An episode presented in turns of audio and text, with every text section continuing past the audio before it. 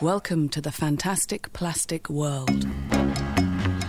设计微颗粒和你聊聊一周设计圈。今天是二零一八年的七月十八号这是我们设计药店的第五十七期节目。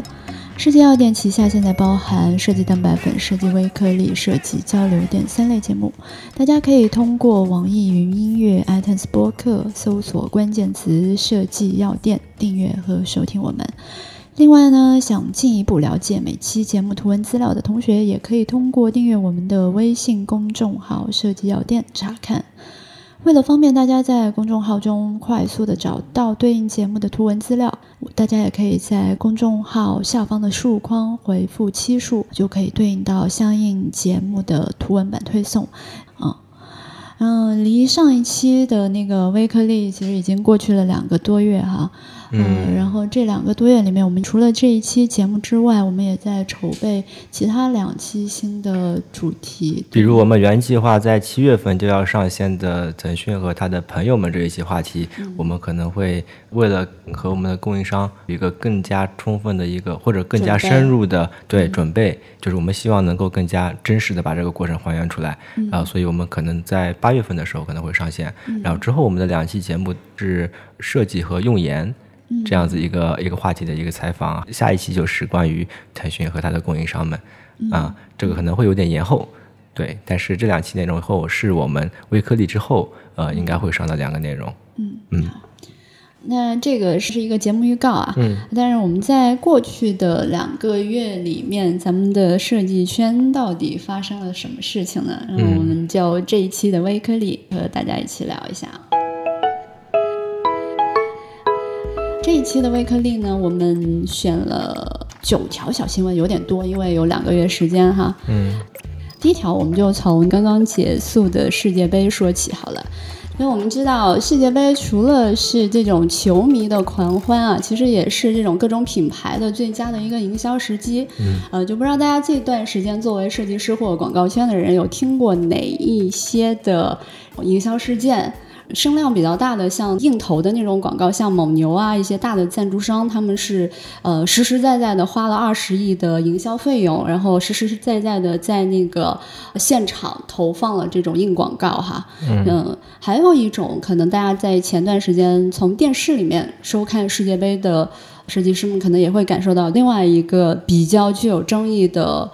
广告就是 BOSS 直聘、马蜂窝还有知乎这三个电视广告，中间也是引起了很多的讨论。啊，第三个关于世界杯的一个营销案例，就应该是属于华帝的，他推出了那个法国夺冠，华帝退全款的这样的一个营销活动啊，算是除了法国队夺冠之外的一个世界杯里面的最大的赢家啊。所以威克利会挑选其中的两个比较热议的营销事件，在后面跟大家重点讨论一下。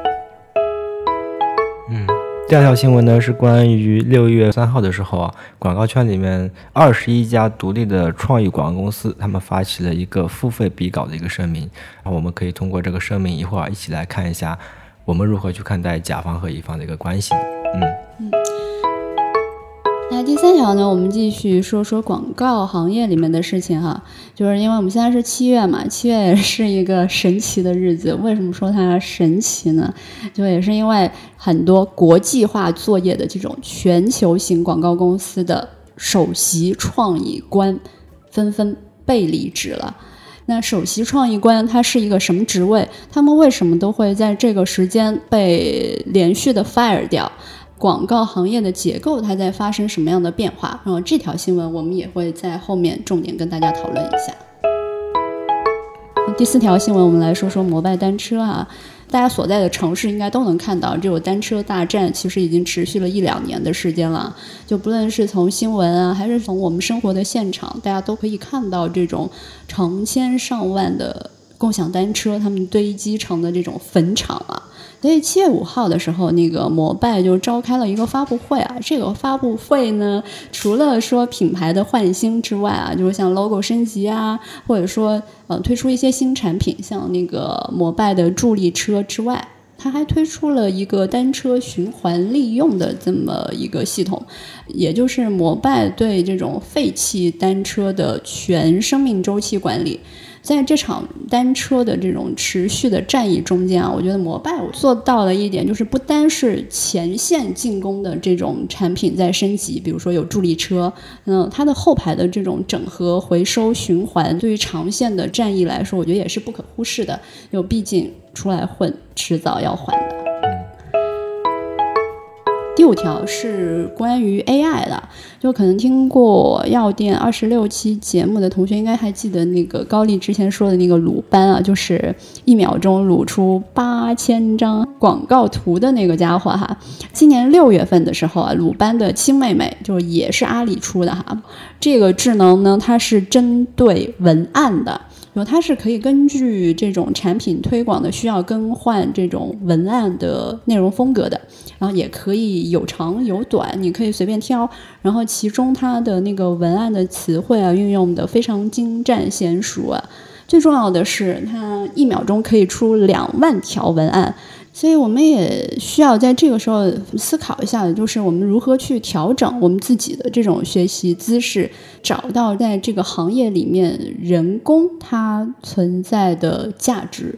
这个叫阿里妈妈是吗？对，阿里妈妈。但是我感觉它即便出两万条，它应该也是属于就是上次那个说的什么 X 型、Y 型文案里面的啊华丽辞藻型那一类。它应该也是有一些公式的，是吗？我说的体验型的文案是指。他永远没有生活的一种体验，再去说这个东西，他永远只是一些形容嘛。嗯，我记得以前印象最深的是那个什么，BOSS 降噪耳机还是一个降噪耳机，它的文案就是一段描述。你下班开车回到家门口，反正很多事情嘛，你还要做什么什么事情，但这时候你最想要的就是戴上你耳机，听五分钟的音乐，然后再重新走进家里。这种类型的这种体验型的文案，嗯，这个 AI 是做不到的，嗯，它可能只能是就搜取大数据，我们常用的一些比较调皮的词汇，嗯，什么的，嗯。好，那第六条呢是关于现在票房可能已经突破二十五亿的《我不是药神》这部电影啊。这部电影的话，在豆瓣的评分，有曾经也是一度高过九点零啊。嗯，然后朋友圈也是好评不断。嗯，那药神是如何在中国做到这种票房口碑的双丰收啊？电影的好坏，我们我们不去评论，因为咱们不是影评家嘛。但是这部电影是如何去捕获到这种大众情感的？我觉得这个点是可以讨论一下的。这个我们也会在后面我们重点聊一聊。嗯，第七条新闻啊，第七条新闻是八月份上海有个书展，呃，里面其实聚集了很多各种的独立的丛书以及杂志。今天要说的这个《水象》就是其中的一本，《水象》是一本年度的一个杂志，然后它这本杂志呢卖一百八，啊，它的很多的卖点都是一些我们设计师能够理解的一些工艺，比如说叫精选的两种内页纸。啊，这种纸还是特种纸，然后它是为了突出这种纸的丰富性，把这种纸啊，就是放在这个杂志里面。这种对于一般的杂志显然是一个，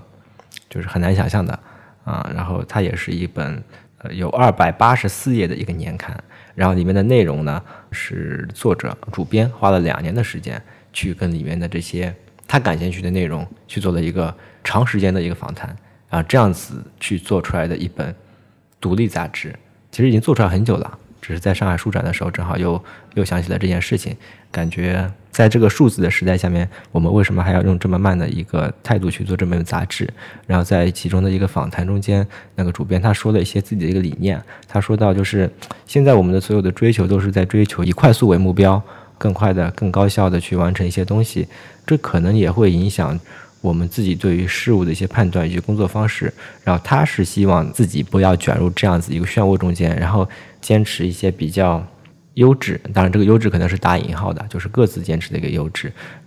更多的还是就是坚持一下自己的一个思考方式嘛，然后在这个环境下面啊，能够有一些自己的一些坚持，然后他是这样子这个理念去做这本杂志的，这可能也就是这个杂志的一个特色吧。嗯，我感觉可能更多的还并不是因为真的这个杂志的一些内容。或者可能更多的是因为他这个理念，我们就可能去买一下这个杂志。嗯嗯，就是做这个杂志的人是有信仰的。对，然后我们买的其实是这份信仰。对，嗯。第八条新闻同样是关于呃这个书展上面，书展上面还有另外一本奇书，叫《一百五十一个水泥墩子》啊，这样子一个书。然后这个书的作者呢，他其实平时一直有一个喜好，就是在路边会去拍一些水泥墩子，这个是还挺奇特的。但是关键是，他把这个事情还当成是一个比较系统的事情研究了下去，呃，他还把各种这些水泥墩子做了一个大的图表，有一个大概的分类。比如说，这些水泥墩子都是属于路障型的，这些水泥墩子都是属于固定型的，或者上面插一个电线杆啊，做一个雨伞啊，然后他去做了这样子一个图谱的一个分类。现在他把它出了一本书，就是叫《一百五十一个水泥墩子》，这个这个在我看来也是还有有点意思的吧。关键是。水泥墩子其实，在日常里面是一个你看上去是一个和环境特别融合的一个东西。嗯，你在现实环境中间，呃，是不会被忽视。关键，而且在环境中间，它又能够具体解决当时一个非常现实的一个问题。但是呢，如果你把这些水泥墩子全部拿出来，就像他做一个图谱一样拿出来，放在一张大图里面，你会感觉到特别的奇怪，就各种奇奇怪怪，像那种外星人一样，就是撑着伞、张着爪，有一根杆子戳出来。显然它是不美的，啊，对于这种这种不美，对于我们的设计师来说，其实是不能接受的。设计师做的很多这个美化，其实在于要把这个东西变得融合。但很多情况下，其实像这种水泥墩子啊，它其实就特别直接的告诉你，在现实中间，它其实要解决的这种问题，让这种所有具体要如何去解决这种问题的这种需求，大众对于这种需求摆在了这里。有矛盾感，一方面是它是不美的，另外一方面它是又又是特别的对实用的，嗯，然后这就是关于第八条，就是一百五十一个水泥墩子一个小众图书吧，嗯，第九条是关于格语录的，格语录这个事情我不知道大家在去年的时候有没有看到，那应该它是在去年的时候开始火爆起来的，当时火爆起来是源自于知乎上一篇看起来很厉害的一件事情啊，嗯，这个事情其实是。一个人只能这么说啊，他是一个人，他有一个想法，他的名字叫葛雨露，然后他就想用自己的名字去把这条社会上存在的一条路去命一个名，然后那条路当时是无一个无名路，然后后来他就靠这种假设印一些小那种路牌嘛，把这个路牌上面插了一个葛雨路，然后慢慢慢慢慢慢让周围的送快递的，还有那种高德地图都认为这条路就是葛雨路，直到有一天就是市政部门真的就是把这条路。就印了一个标准的格一路的一个牌子，插在了那边，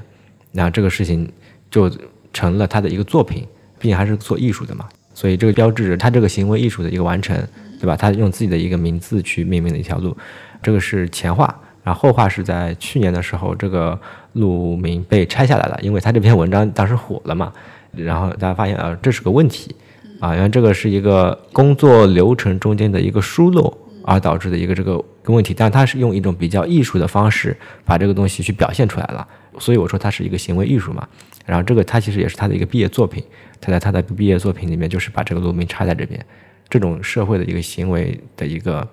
交流，你可以理解为是这种交流，其实也是他的一个作品啊。反正这个格域路的这个牌啊就被那个摘了下来，后来又被命名成了一个什么什么什么什么什么路，官方就把它重新命名了一下。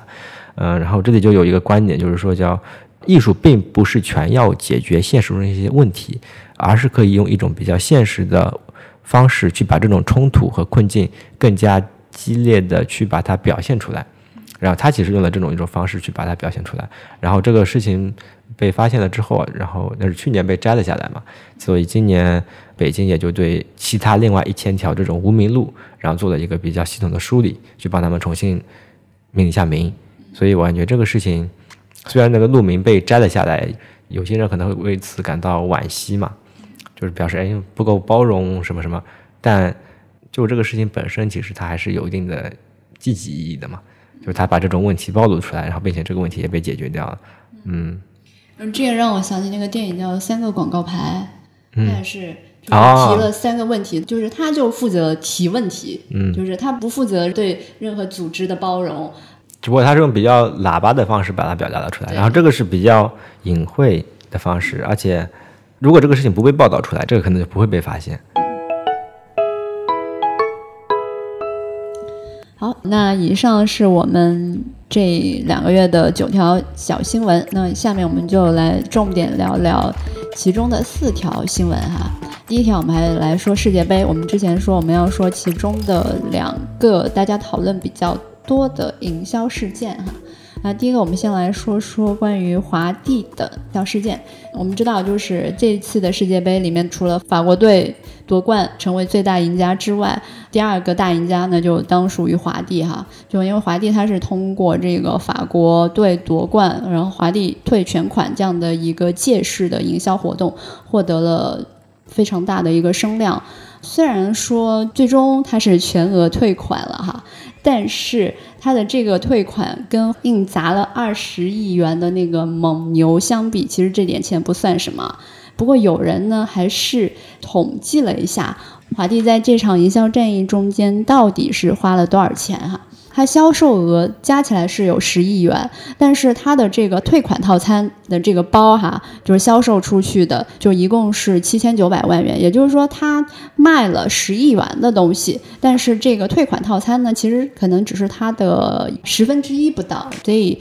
在这样的一场战役里面啊，就不算它的那些到底是成本价啊，就不算这些细账，它在这场战役里面还是赚了的。如果拿这个它的赔款来比哈，就是八千万元左右的这样的一个赔款，跟那个蒙牛就是砸的那个硬广告二十亿来比的话，那那也不过就是一个零头。所以这样核算下来，就是这场战役里面，华帝算是做了一笔非常划算的生意。而且五千万的线下款是供应商中间去负责的，就是华帝是不付的。啊，他就是把这个东西卖出去，卖给供应商，然后把线上的两千九百万是以购物卡的形式去返还的，对，所以中间又会有一个折扣，对，所以成本应该是非常低的。对，反正这个是细账，就是大的账上，我们也可以看到它其实是不亏的。因为主要有些人担心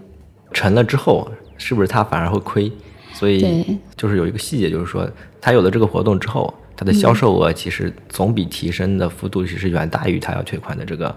这些这些钱嘛，对，所以他在那个法国队不是进八强的时候，那个网络上不是有那个段子手就说，现在我就想问华帝，你慌不慌啊？嗯，就是距离这个赔款的这个概率是越来越高了啊，因为有这个赔款，那到底他是希望法国队赢还是输？所以我们去看这个事件的时候，他一个是他是这样的一个策划好的一个活动，第二个其实华帝是赞助了法国队的。就他还签了那个法国的名将亨利嘛，所以法国队夺冠其实确实就是华帝最希望看到的局面。这个为什么这么说呢？就只要法国队在这个赛场上待得越久啊，华帝这一块场外广告牌啊，就蒙牛那种就叫场内广告牌，华帝这种就算是场外广告牌啊，它就能够挂得越久，对于他们的这个营销来说是越有利的哈。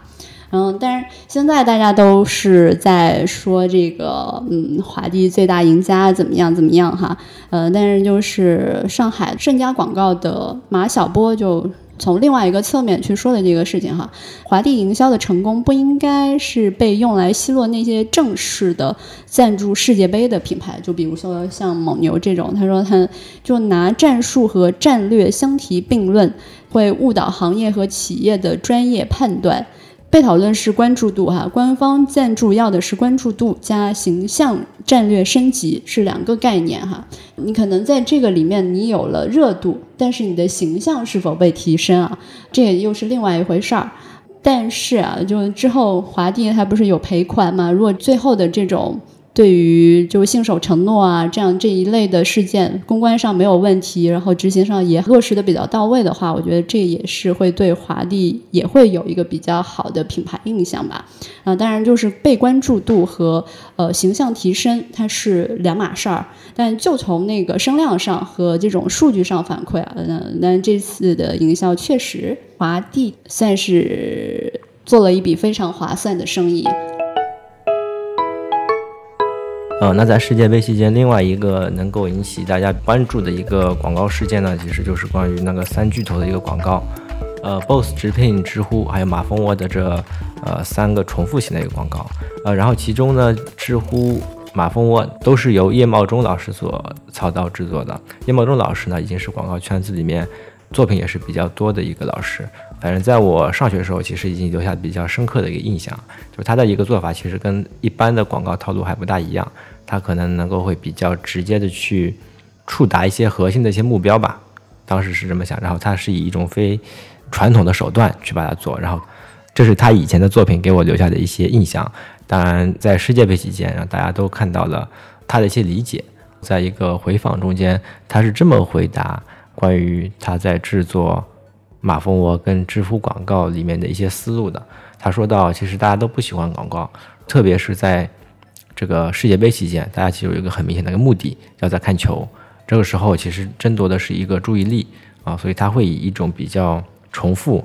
或者说是洗脑式的一个方式，然后再给大家去告知这样子一个形式，然后给大家留下一定的冲突感，让大家才能够记住你啊这个东西，这是他的一个理解吧，嗯。然后面对此次世界杯期间马蜂窝和知乎的广告，他解释到，就是广告的创意跟审美品味其实都是一些非常主观的东西，这个是因人而异的。但是不管是俗还是雅的创意，关键是你能否给你的受众一定的触达，是否制造了一些冲突，是否能够在消费者的记忆中间留下印象，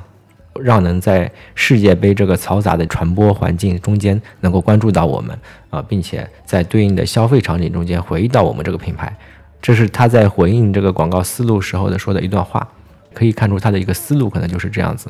嗯。就是也有网友的另外一方面意见，就是这类型的广告，它可能传播性和声量都是达到了的，但是对于品牌的这个感受啊，品牌的印象，就是也品牌的这种美誉度是有损害的。其实我感觉，就像他所说的，他当时其实并不只是想做一个美和丑的一个东西，他做的是声量上的一个优化，但是。个人感觉，其实还是它的理论的逻辑，其实还是有一些缺陷的。你没有做这一方面，然后你做了另外一方面，然后你就把说这个不是全部，然后你看我做了这一个全部，所以它也是走的是一个点，就是他从一个点抛起来，然后做到另外一个点。这个在我看来，在广告传播就是没有这些数据支撑的时候，你说我对这方面做一些尝试，我在另外一方面做一些尝试，这个我是可以理解的，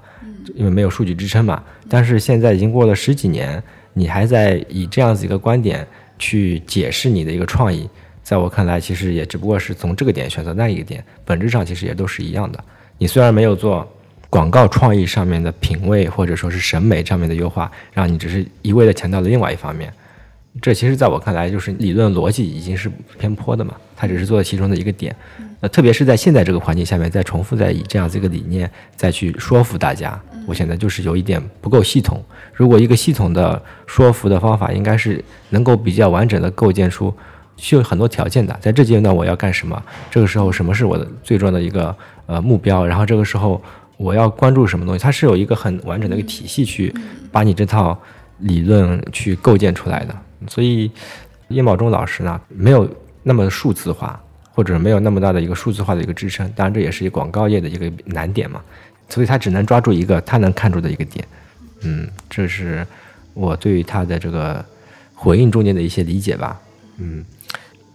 其实我感觉他的效果应该也不差，他应该也是有效果的，但是我唯一对他有意见的是，他不能把这个叫做创意，就是是个工作没什么问题，是个输出没什么问题，但你说这是创意，在我看来，这个可能还不能算做广告创意，嗯。呃，虽然像那个华帝那种，他们也只是在有点运气成分。对，一个是有偶然性的运气成分，因为假设说法国在一开始他就失败了，他可能这个事件也不过就是一个噱头就结束了，就因为这个都有可能。但是没想到法国真的是站到了最后，所以这也是促成了华帝成为最大的一个赢家。就算我们现在把所有的美誉都给了华帝，但是华帝从这件事情上，它其实更多的也是达到了一个声量上的传播，就是传播性是好，因为有偶然性嘛，有运气成分，它也是达到了很好的传播性。但从另外一个侧面哈，这个华帝品牌它给人有多少的产品，有多少的信赖感，有多少的优化，它其实大家是没有的。就只是说大，有一点点啊，有一点点。这个一点点其实来自于后面他是否是兑现了这个承诺。积极的回应，他在第一时间放出这个怎么退款的一个详细的计划，这些其实都是表示他是有计划的，而且一旦法国队晋级或者进入下一轮之后，他能马上进行一个话题的一个预热延期，就说明他对这个东西也是有计划的。对，我觉得是一方面是有计划哈，一方面肯定是有运气，嗯对对吧？只能说他后面提供的这个内部的运作是相对来说比较靠谱的，这个能够给大家留下一个比较好的印象啊。这一点上，呃，就是完全去说那个华帝是赢家，然后成王败寇，呃，有一点点不公平啊。还有一个，我觉得这件事情热度能炒得那么高，我觉得还有一点就是广告圈内能不能说文人相亲哈、就正好叶茂中他就是这么出名，所以大家。就特别会在这件事情上怼上他，我我觉得也不排除这样的一个原因，这个是第二个。呃，最后一个就是确实这种靠单点的这种传播或点子的时代哈，我们说过去那个时代就靠一个很有创意的广告，就这种大力出奇迹的这种广告，这个时代可能已经过去了，数字时代来了。嗯，嗯，所以这类的广告可能在过去是有效率的，啊或者关键它的效率还在有很强的副作用。对对对对，呃，所以在这个是数字时代，可能就不太适应了。嗯嗯，所以从这件事情上，我们也可以看到，就广告人或者说整个广告行业，它是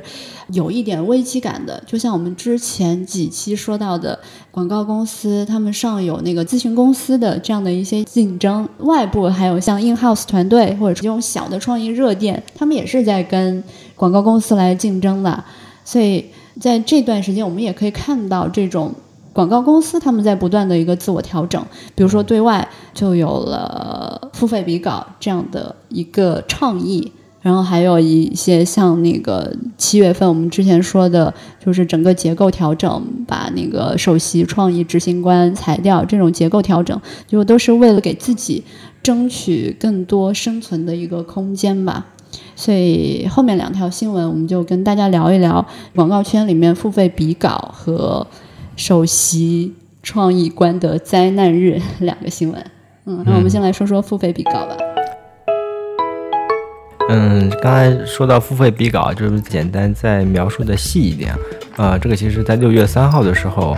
二十一家独立广告创意公司，注意这里面并不是大型广告公司，他们是这些独立创意广告公司，所以它并不是刚才我们所说的这种传统的广告公司，他们其实代表的是一种，呃，创意热店。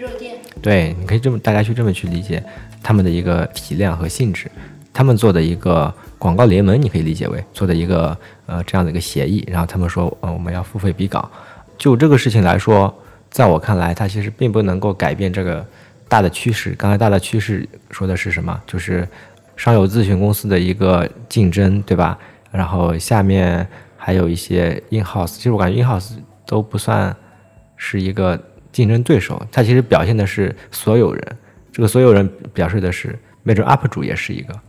啊，然后或者说，你看现在的公众号，对，就谁都可以联合你的公众号去做一个创意短片，对，应该是这样。上有那个咨询公司，然后同等的，对于大型的广告公司来讲，还有这么多的，一个是 in house 团队和很多的创意热点，然后下有所有的消费者，所有的用户，大家都在产生内容。对，呃，所以本质上也是体现了，你可以理解为就像跟 PC 时代跟移动端时代这样子一个外部环境变化之后，所给广告行业所带来一个变化，就是你的所有的分发都已经不是中心化的这分发了。广告公司现在显然是适应以前这种中心化分发的，就是我在这边集体制作、集体传播，一起灌输这个理念，统一执行。现在环境变了嘛，他们不适应的是这么一个点，然后 in house 只不过是发生者的其中之一而已啊。咨询公司它可能会更理性一点，就是数字化的这样子一个解决方案，所以广告公司在这里面可能就会有一点不适应或者说尴尬。然后刚才所说的付费比稿呢，呃，其实在我看来，它其实并不能改变这个大的趋势，因为它不能够对这个大的趋势有任何的适应啊，反而可能是一种抵触。我们要再争取一下自己的权利，你可以这么去理解，对吧？但是它其实并没有特别拥抱这样子一个变化，而且在我看来，付费比稿它其实更多的对的是广告公司自己，就这个行业的人来说的，并不是对甲方来说的。付费比稿再介绍一下，就是说，呃，当甲方有这个需求的时候，邀请，比如说乙方来出创意嘛，这个时候你可能要付付钱，比如说是十万、五万，就是根据这个类别不同。如果你中了之后，那这个十万、五万就从你的这个预算里面抵消，这个叫抵消。如果你没中，那你就要付这个钱啊，这个是大概的一个逻辑跟机制吧，就是要尊重你的一个创意啊。从我的角度上来说，但我不代表甲方，也不代表乙方，因为我是设计师，也要做需求。但是有些时候可能是在甲方这个一个角度会可能会提一些需求，所以我可能并不代表双方，我只能尽量中立的去评价一下对方。就是呃，一第一就是甲方的所有的创意需求，它其实并不是一定要求你来的，更多情况是他们主动要来提案。所以这也是一个很多的一个前提，所以我感觉这其实并不代表于你尊不尊重，而在于你其实有权利不来参加竞稿。就像那个 W，他不就是不参加这种任何这种比稿嘛，对吧？我感觉这个是个前提啊，就是你这个前提不谈，只谈你要这个收益，或者说你要尊重你的价值，这个是没有一个根基的。这个时候再来看这二十一家独立创意广告公司提出这样子一个要求，你可以理解为。可以更多的是说明，就是他们其实在跟其他这些自我放弃的这些广告公司啊，做一个划清的界限，就表示我们其实是有追求的，我们是能够提出一些优质内容的。他们其实也是想试图，就是重新以内容创意这种方向，然后重新能够让大家接受你的创意这样子一个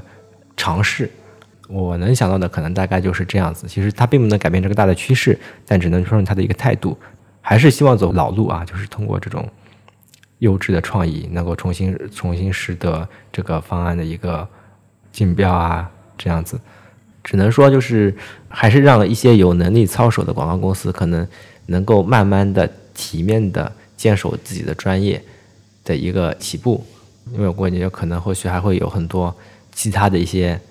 协议，但是这个协议其实就本身来说没有什么很大的约束力，你真的想。免费的话，那他也就免费了，对吧？但这个只声明，只不过是一个自我坚持的一个表白。我对自己的产品是有坚持的，我对自己的创业是有坚持的。我不是只是骗一个稿。当然，同样环境还是比较恶劣的，有还是即便是甲方里面，就是前段时间不是也有一些骗创意啊、骗稿的这样的环境也的确存在。然后这就是关于付费比稿这样的一个事情。对比稿说的是广告公司在争取自身权益上做的努力哈。就说到这个广告行业危机的时候，我们从另外一个角度去看，就广告行业内部他们自身结构的一个调整啊。所以这里我们就必须说到我们七月里面发生的几个比较重要的被离职事件啊，就是。国际化作业的全球型的这种广告公司里面的首席创意官，他们一个个的被 fire 掉了，啊，这个事情一开始先是那个奥美集团宣布了解雇全球首席创意官谭启明，嗯，就理由是行为明显违反了奥美的价值观啊、行为准则啊什么的之类的罪名啊，呃，然后紧接着就是麦肯健康。大概也是以类似的这样的一个方式哈，他们的那个 CCO 就是叫 Jeremy Parrott，也是说违反了公司的行为准则，然后解雇了。然后更绝的是那个。智威汤逊啊，也是一家一八六四年好像创立的一个广告公司啊，就他们在今年的三月份之后直接宣布说不再设立全球首席创意官这个职位。嗯，他们里面的那个就是在二零一四年七月就担任这个职位的 Matt Eastwood 也走人了。所以今年的七月啊，或者今年，它其实很多这种大型广告公司的首席创意官就已经慢慢的呃消失了。可能有同学会好奇，就是首席创意官他到底是做什么的？呃，首席创意官他一般是在这种全球型的或者区域性的，或者说这种大型的广告公司里面设置的一个职位，因为他们是需要进行大规模的这种工作，但是同时要注重这种细节，所以就是一个创意的总指挥官吧。但是他们是属于这种管理层面的，他们在这种公司层面去引领创意，并且跟这种客户的高层联系。但是他们下面是有创意总监的，就是给他们去执行一些日常的具体创意的运作啊，所以他们算是这种广告公司全体创意人员的导师或指南针。有，但是很遗憾的是，指南针到现在这个情况也有失灵的时候。就比如说现在这种互联网、互联网公司的这种兴起，就像我们刚才说的，二十年前的大师可能不适应现在的这个数字化时代的创意生存，这样，呃，所以他们也是会威胁到这样广告公司的一个生存，然后也会动摇了。这种首席执行官的价值和他们的这样的一个位置啊，嗯，也是因为这种技术啊，一个是客户，客户他们是需要快速去交付这个作品，而且这个作品是要实施有效的。如果这个东西不有效，客户是不会为这个创意买单的。第二个是因为这种创意是更加扁平化了，就是我们刚才说的三个广告公司的三个压力嘛。第一，呃，上头是有咨询公司，评的有各种创意热店，下面就下面是有很多的消费者和用户去构建这种创意连接的，就像是我们抖音上面的所有的视频，我们现在很多的创意来源就是来自于每一个人，这种创意在现在呈现的就是更加扁平化。或者更加去中心化的这种方式，也会给他们造成冲击。那这个时候也会发现，哎，首席创意官好像他的这个作用就变得不明显了。嗯，所以这个时候身居高位的人，他可能会成为削减成本的这种首当其冲的对象啊。嗯，所以现在这种创意权利，它其实也是在下放的。这种下放其实是，比如下放到消费者，就是与消费者的这种社区合作啊，或者建立这种更开放式的创新平台啊，去中介化、去中心化，就人人都可以接触，就人人都有话语权。所以。商业的推广有的时候好像跟这种某一个特别牛逼的点子、创意点子可能关系就不大了。它可能关键是在于对于你整个系统的开放程度，你是开放的还是封闭的？我觉得这个可能会有更大的一个关系。但是因为现在环境变化了，嗯，并不是说你中心去中心化的就一定是好的。嗯，在以前那个闭塞的环境下面，你肯定是集中分发。去做一个重点创意，再集中去广播，肯定是显得更有效果的。但现在这个传播形式变了之后，所有的中介渠道就显得没有意义了，所以它会开始变得一步一步开始被 fire 掉嘛。当然，现在只是从最大的创意观这个角度开始，在某些程度上来说，所有的中介机构、代理 agency 为何本来就不是呢？因为如果他们只是能够提供串联，最终做，比如说是那个短片那个人，他其实直接就可以去合作。我们其实已经看到很多公众号，他们其实也很多的拍了很多优秀的、优秀的片子，可能也是通过那个广告公司啊，但也可能就直接找那个人，就跟画画一样，直接找一个画师，你就可以出的一个一个作品。但最终肯定还是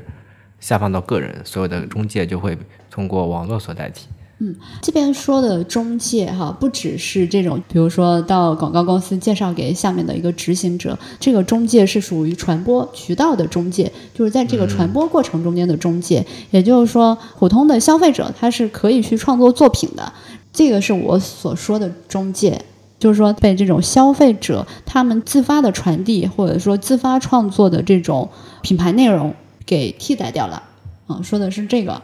所以回过头来说哈，嗯，这些大佬他们被 fire，其实并不是因为他们那个欲加之罪，就是嗯是嗯价值观或者说行为准则的一些问题。我觉得即使可能是呃像从前那些大大师奥格威或者说里奥贝纳这样的大师，在现在互联网这个背景底下，如果用原来那套体系啊，可能也是不适用的，可能也是避免不了这种被开除的这个命运啊。所以。如果说这个时代是一个后广告时代的话，它可能就不再需要英雄，或者说不再需要这种权威，它可能是一个人人互联的这种群星时代。嗯，最后一个重点新闻，我们简单说一下药神啊。呃，药神的话，它是在公映的第五天，它就超过了十五亿。最近的话，应该是已经超过二十五亿了。反正它的那个评分啊，豆瓣上也是非常高。我也是因为朋友圈那个刷的太厉害了，而且很多。很多人确实评价不错，然后我就去电影院去看了一下，然后十分钟的时间，我基本上可以给这个电影打下一个基础分了，就是因为他的人设基本上是好人坏人非常明晰，屌丝嗯不能说屌丝逆袭啊，反正就是基本上就是那个套路，还是属于基本的，就是满足大家观众心理需求的那个商业套路吧。所以虽然啊，虽然他说的是那种社会问题，但是我觉得整体的定位，它还是商业片的定位。嗯，而且我个人是觉得徐峥真的是在这场电影里面过足了那种救世主的瘾啊！我我在电影院里面就给朋友发，我说我徐峥有一种黄袍加身的感觉，戏里戏外都是，哎，大概就是这样的一个感受吧。然后，但是我回头也在想，他是如何去捕获这种大众情感的？所以，我们就从这个点开始说。我觉得这个可能需要从这种焦虑感开始说起啊，就是因为。嗯，我们大家可能对这种医疗问题啊，或医患问题都是会讨论的，并且是有焦虑感的。就像那个片子里面说的：“你能保证自己不生病吗？谁家没有一个病人呀？”就这种话，我觉得是一种情绪的这种体现啊。所以《药神》这部片，它正好是成为这种情绪排解的这样的一个出口啊。因为如果他是在说一个社会问题，因为他说他是根据那个真实事件。进行了一些虚构的改编嘛？因为真实事件里面的那个什么陆勇啊，他确实是一个病人，这个是可信的。但是在这里面，他把他改成他自己不是一个病人，那这个就把自己呃救世主化了嘛？就是为什么做这件事情？或或者说像嗯达拉斯买家俱乐部，他自己也是一个病人，对吧？但是他就把这些东西切割了。就比如说真实事件，它是一个关于病人、药贩、医生、医保、药厂或警方、体制这么多问题纠结在一块儿的一种多重难题。但是这部电影它就基本上就截取了这种跟病人息息相关的这样的，它是渲染了一方大家都能够。对接触到的一些事情是吧？对，一个是接触到的事情，第二个大家都觉得这个事情有愤怒，需要倾诉。就是你没生过病吗？你能保证你自己不生病吗？谁家没有个病人？然后病人医疗费用那么高，这样他只说其中一面，他把其他的问题都脸谱化了。反正就是他只截取了其中一个断面，然后大家的情感出口都在这儿，然后他就捏住这个出口，就把很多人的情感给捕获了，或给收割了。所以。哎，但是你想，如果我们很理智的把几方药厂、政府、民众非常客观的在上面一条条去分析，大家会喜欢看这样子一个话题吗？这就说回民众喜欢看什么，所以它是一个商业片嘛。他说虽然说社会问题，但是它就是一个商业片。我说它如果是商业片，我觉得它成功的嘛，没有说它不成功嘛。还是那句话，人民是不需要真相的，他需要的是一个情感宣泄的一个出口。所以他愿意为这个买单，这个反过来也可以说，就是在当今的中国娱乐啊，可能这个就是在中国这种娱乐的一个药效，就是也是在现在它能起到的一个作用。所以在整个电影里面，我倒觉得就是那个假药贩子张长林说了一句话，我觉得还挺靠谱的，就是这个世界上只有穷病是治不好的。但是呢，作为这种我们商业设计的设计师啊，或或者说广告人啊，我们从这个电影里面还是能够学习到一些东西的，就是如何去把握到这种情感宣泄的这个出口，让大众为此买单。那这就是本期 Weekly 的四条重点新闻。呃，好，那本期节目就是这样。大家可以通过微信公众账号“设计药店”，也可以通过网易音乐、iTunes 里面的播客搜索关键词“设计药店”，电视电台的店，来订阅与收听我们的节目。好，那就这样。拜拜。嗯，拜拜。This is recycled aventure. This is the recycled aventure.